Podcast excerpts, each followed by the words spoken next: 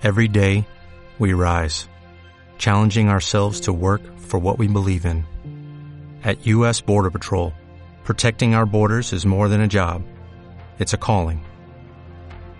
Agents answer the call, working together to keep our country and communities safe. If you're ready for a new mission, join U.S. Border Patrol and go beyond. Learn more at cbp.gov/careers. Bienvenido al podcast Libros y Dinero. El día de hoy te traigo al tan esperado Sapiens de Yuval Noah. Yuval Noah es un experto en macrohistoria. Macrohistoria es entender procesos históricos y sociales complejos que duran muchos siglos y que impactan a millones de personas. Yuval Noah nos presenta a la Mona Lisa de la macrohistoria. Nos cuenta la historia de la humanidad desde la creación del universo hasta el presente y un vistazo al futuro. Y durante todo este relato te hace cuestionarte qué es lo que llevó a Sapiens a la cima de la cadena alimenticia. ¿Por qué Sapiens es el éxito evolutivo que conoces hoy? ¿Y por qué tú estás en donde estás y no cualquier otra especie? Como ya es costumbre, en Libros y Dinero te traigo tres ideas. Las relacionamos con temas financieros y así expandirás tu mente en este campo. Después de escucharlas, te garantizo, comprenderás mucho mejor el mundo económico en el que vives. Con todo lo que está pasando, con el coronavirus y todos los retos que estamos enfrentando, creo que no hay mejor momento para que escuches esta información. Sapiens, una breve historia de la humanidad. Idea número uno. Existen tres órdenes que están generando una unificación global. El orden político, el orden económico y el orden religioso. ¿Cuál es el más poderoso de estos tres? Idea número dos. ¿Cómo crece la economía? ¿Cómo crece la economía moderna? Idea número tres. Según la historia, ahora hay más dinero y confort que antes. Pero, ¿somos más felices? Para entender estas tres ideas es indispensable que sepas qué es lo que llevó a Sapiens a ser el éxito evolutivo que es hoy. El primer evento que nos dio una ventaja como especie se llama revolución cognitiva. Hay que entender el contexto en el que estábamos cuando surgió esta revolución cognitiva. No éramos la única especie de humanos. En el planeta existían otro tipo de humanos. Estaban los neandertales, estaban los Homo erectus. Todos estos humanos tenían la capacidad de utilizar herramientas y utensilios. También dominaron el fuego. Sus cerebros, algunos eran más grandes que los nuestros. Y en temas de capacidad física, algunos nos superaban por mucho. Los neandertales eran mucho más fuertes y tenían una resistencia al frío que Sapiens no podría ni siquiera imaginar. ¿Qué es lo que pasa? ¿Qué ventaja tenemos nosotros versus esas especies de humanos y todos los animales de este planeta? En esa revolución cognitiva desarrollamos el lenguaje. El lenguaje nos permitió una mejor comunicación. Esa mejor comunicación nos dio la ventaja estratégica. Un chimpancé puede comunicarse. Un chimpancé puede decir, cuidado, ahí viene el león. Y todos los chimpancés treparán a los árboles y evitarán ser devorados por el león. Incluso ese mismo chimpancé puede mentir. Puede decir, cuidado, ahí viene el león, solamente para aprovecharse de un fruto que vio en el suelo y que ese fruto sea solo para él. Entonces, ¿qué hay de especial en nuestro lenguaje? Tal vez es nuestra capacidad de producir más sonidos. Un loro puede imitar todos los sonidos humanos. Podría imitar todas las palabras que conoció o que pronunció Albert Einstein. Incluso puede imitar sonidos de una puerta azotándose, el sonido de un teléfono al, al timbrar, puede imitar muchos más sonidos. Entonces, nuestra ventaja no tiene que ver con una capacidad oral, una capacidad de producir sonidos. ¿Qué es lo especial de nuestro lenguaje? Nuestro lenguaje nos permite realizar una mejor descripción de las cosas que observamos, una mejor descripción del mundo objetivo. De una manera muy simple, tú, si hubieras vivido hace miles de años y hubieras visto un león, podrías haberte acercado a tu tribu y les hubieras dicho algo así. Fui al río y vi al león a unos 3 kilómetros de distancia. Se aproxima por el suroeste. Creo que el león podría estar aquí en 30 minutos. Con esa descripción objetiva de lo que acabas de ver, podrían sentarse y deliberar una mejor estrategia que cualquier otro animal. Esa es la primera ventaja de Sapiens. La segunda ventaja tiene que ver con esa comunicación para el entendimiento social del grupo. Un grupo de chimpancés no puede superar el umbral de 50 miembros. ¿Por qué? Porque estas manadas funcionan gracias al entendimiento íntimo de cada uno de los miembros del grupo. Gracias a la convivencia íntima se logra entender el grupo en su totalidad. Cuando superan los 50 miembros, esto se vuelve demasiado complicado y entonces de una manada se generan dos manadas. Nosotros como sapiens, gracias a algo que, que, en el libro eh, denominan chismorreo, somos capaces de tener un mejor entendimiento de las relaciones sociales. Podemos hablar de quién se acuesta con quién, de quién se peleó con quién, de quiénes son amigos y de quién ha traicionado a quién. Al tener este entendimiento social más avanzado, podemos tener grupos de hasta 150 personas. Es la segunda ventaja de esta revolución cognitiva. El tercer punto tiene que ver con nuestra capacidad de contar historias tiene que ver con nuestra imaginación. Los sapiens tenemos la capacidad de imaginar cosas, tenemos la capacidad no solamente de describir el mundo objetivo, sino podemos hablar de cosas que no existen. Piénsalo así. Para un chimpancé sería imposible aceptar la oferta de darte todas sus bananas a cambio de la promesa de la vida eterna después de la muerte. Nosotros, al contar una historia y al creer en esa historia, somos capaces de unir, grupos sociales más grandes. Si yo soy cristiano y no te conozco, pero sé que tú eres cristiano y compartimos el mismo conjunto de valores, es muy probable que tú y yo podamos tener una cooperación mutua. El creer en cosas o historias imaginadas hace que nuestra red de cooperación sea mucho más grande. La capacidad de Sapiens de cooperación con un número incontable de extraños es la ventaja evolutiva. Este concepto es el que quiero que tengas claro al escuchar las tres ideas impactantes de este podcast. El concepto de la ventaja evolutiva de Sapiens gracias a su cooperación mutua. Existen tres órdenes que buscan la unificación global. El orden político, el orden económico y el orden religioso. ¿Cuál es el más grande de estos tres? ¿Cuál es el mayor de todos los conquistadores? El dinero. ¿Por qué el dinero logró triunfar donde dioses y reyes han fracasado. En la época de la conquista, cuando los españoles llegaron a México, los aztecas se sorprendieron porque los españoles estaban obsesionados con el oro. ¿Por qué los aztecas no lograban comprenderlo? Los aztecas conocían el oro, pero para ellos era un, un metal blando. Sí, les servía para decorar algunas vasijas y algunas artesanías, pero más allá de eso, no tenía un valor real. Los aztecas utilizaban otros instrumentos de intercambio. Dichos instrumentos de intercambio tenían un valor intrínseco, o sea, servían para algo. Por ejemplo, el cacao era comestible. Y los rollos de tela, que también los utilizaban como instrumento de intercambio, también tenían un valor real. Podían ser utilizados para tejer. Entonces, el oro, que era un metal blando, que no era comestible y que no podía ser utilizado para tejer, ¿qué valor podía tener? Cuestionaron a Hernán Cortés y sus hombres sobre esta obsesión, y ellos les contestaron, tenemos un mal de corazón, y solamente podemos curarlo al obtener oro. Para entender mejor esta obsesión de los españoles por el oro, 300 años atrás peleaban por territorio, no lograban ponerse de acuerdo en nada, excepto una cosa. Los españoles tenían monedas en oro que tenían inscripciones que alababan a Jesús y a María. Los dirigentes árabes amaban recibir esas monedas y las acumulaban con fervor. Y lo mismo pasaba del otro lado. Los árabes tenían monedas, monedas cuadradas, que tenían inscripciones en árabe con las cuales decían Alá es el Dios verdadero y Mahoma es su mensajero. Y hasta el cristiano más temeroso guardaba esas monedas y hacía intercambios con esas monedas no lograban ponerse de acuerdo en territorio, no lograban ponerse de acuerdo en religión, pero sí en una cosa, en que el dinero es el medio de intercambio universal. Idea número 2. ¿Cómo crece la economía?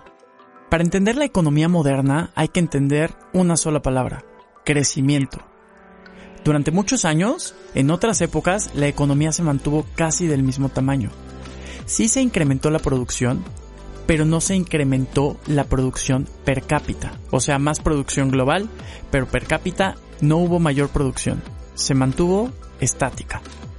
Hace unos días compartí en mi, Instagram una, una pequeña gráfica, un pequeño circulito que explica cómo crece la economía moderna. Y este círculo incluía tres partes. Mucho crédito, crecimiento rápido y mucha confianza en el futuro. En el libro de Sapiens nos cuentan una historia para poder ejemplificar esto. La historia es una señora, Juana Pastelera, quiere crecer su negocio. Ella cree que si pone eh, otra panadería y diversifica sus productos le va a ir muy bien. Entonces, para poner esta panadería, ella recurre al banquero y ese banquero le presta dinero y con ese dinero le paga al constructor. Es un círculo virtuoso de crecimiento. ¿Por qué? Porque en ese momento no hay más dinero, pero ya se logró generar un crédito para la pastelera, ya le están pagando al constructor y eventualmente ese dinero regresará al banco con ganancias sustanciales. Y lo mismo para el constructor. Este ciclo se puede repetir muchas veces. Si a esta señora pastelera le va muy bien, le paga al banco, ese banco tiene más dinero para prestar, el constructor tiene más dinero en, el, en la cuenta, lo deja en el banco y si a la señora pastelera le sigue, se le sigue yendo bien, reinvierte en otro negocio, arma otro negocio y lo hace crecer. Ese es el principio capitalista. El capitalismo tiene que ver con la reinversión del capital para generar más capital. Los reyes de la antigüedad que despilfarraban en fiestas y en banquetes no eran capitalistas. ¿Por qué? Porque ese dinero no se utilizaba para generar más dinero. De hecho, en la antigüedad se creía que la riqueza era limitada, por eso no había mucho crédito. ¿Por qué? Un rey pensaba que si quería crecer su riqueza, tendría que robarle a otro rey. ¿Por qué? Pensaba que el pastel de la riqueza del mundo era limitado. Nosotros lo que creemos a través de un sistema económico moderno, creemos que ese pastel tiene la capacidad de expandirse y un pastel cada vez más, cada vez más grande genera mejores oportunidades para todos. Te voy a compartir dos datos para que tengas una idea de cómo es que este pastel sigue creciendo. En 1500, la producción anual per cápita era de 400 euros de promedio, mientras que en la actualidad cada hombre, mujer y niño produce de promedio 6.500 euros. ¿Te das cuenta? La economía crece porque se confía en que el futuro será mejor. Entonces se invierte y se reinvierte y es así como podemos lograr que la rueda se active y nos vaya mejor a todos. Ahora, ya viste que viendo una perspectiva de hace unos años, hace unos siglos versus hoy, tenemos mucho más dinero. Eso nos lleva al siguiente punto, a la idea número 3. Idea número 3. Según la historia, ahora tienes más confort y dinero que antes, pero eres más feliz. Algo que me sorprendió mucho de este libro es que me dio la perspectiva de algo como la felicidad, que es algo que pues muchas veces hemos, he pensado, he cuestionado, y me lo dio desde una perspectiva histórica, pero englobando distintos elementos, la parte psicológica, la parte social, incluso la parte biológica, que yo nunca había pensado en la felicidad como un tema biológico. Me pareció muy interesante y te lo, y te lo comparto aquí. En la parte psicológica, lo que dice Yuval Noah es, a ver, yo como, como historiador, ¿cómo podría analizar o cómo podría decirte si ahora eres más feliz que antes.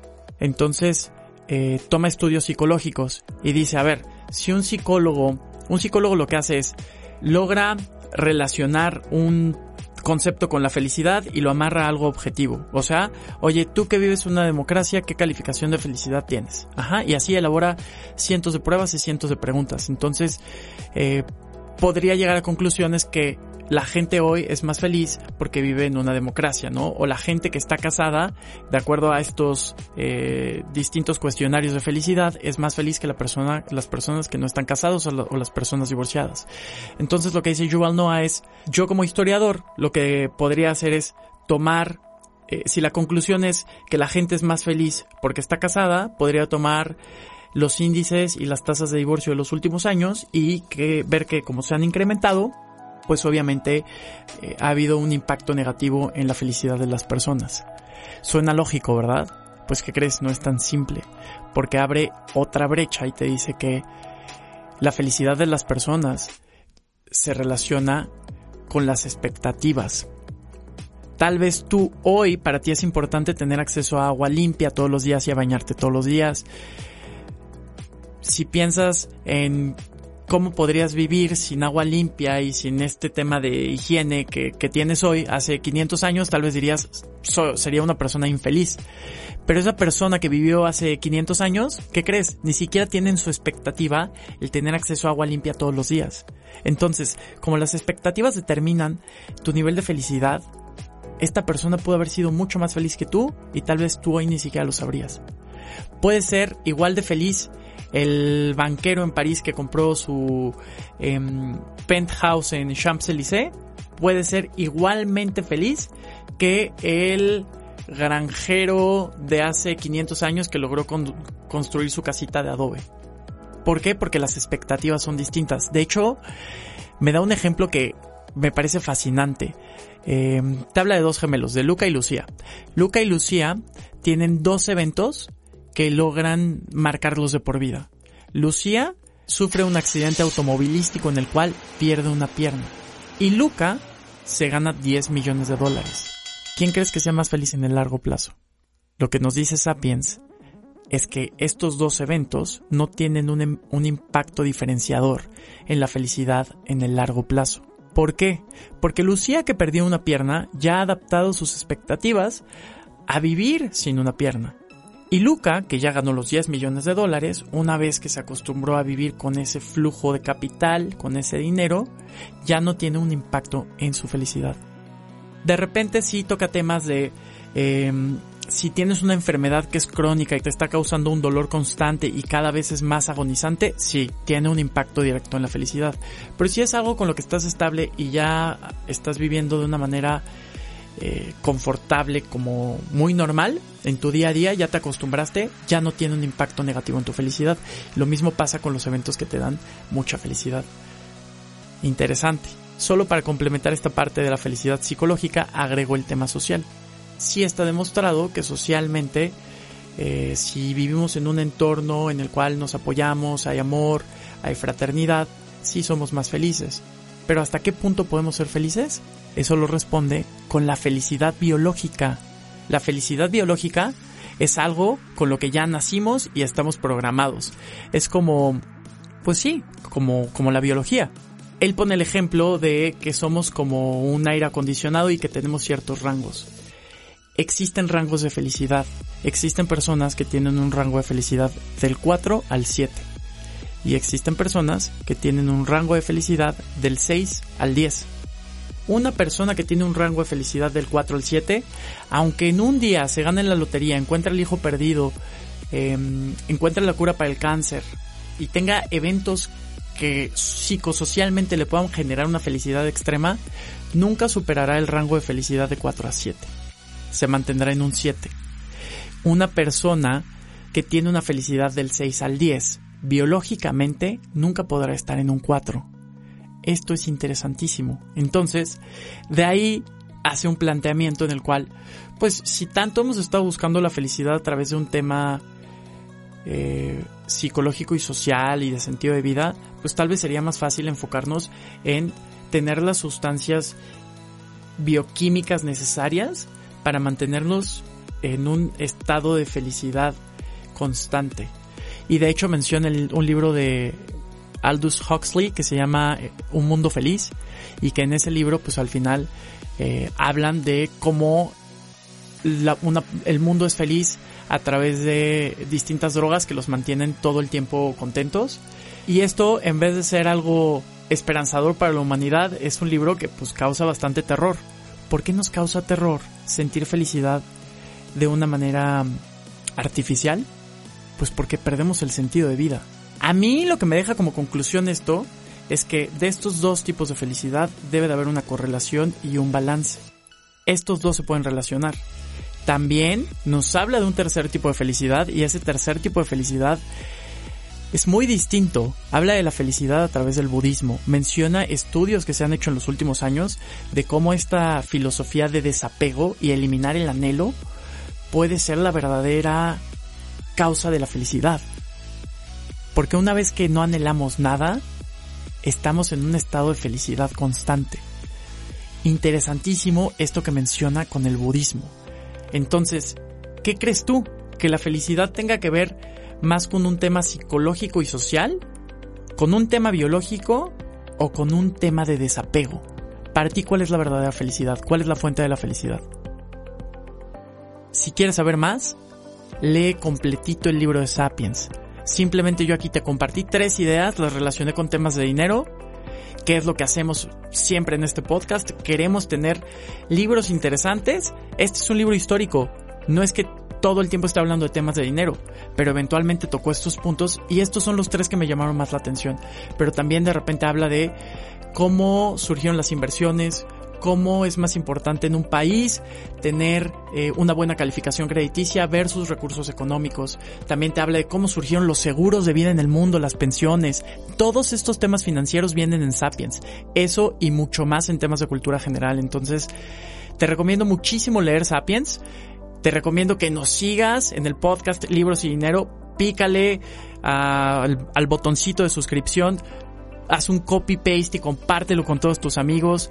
Eh, sígueme en mis redes sociales. En mis redes sociales también estoy compartiendo temas de lo que vamos desarrollando en el podcast. Estoy en Instagram como Luis Cuevas. 360, 360 con número, y estoy en Facebook como Tus Finanzas 360 por Luis Cuevas. Espero que te haya gustado mucho este podcast. La verdad para mí es un placer compartir esto. Cada vez me apasiono más con el tema.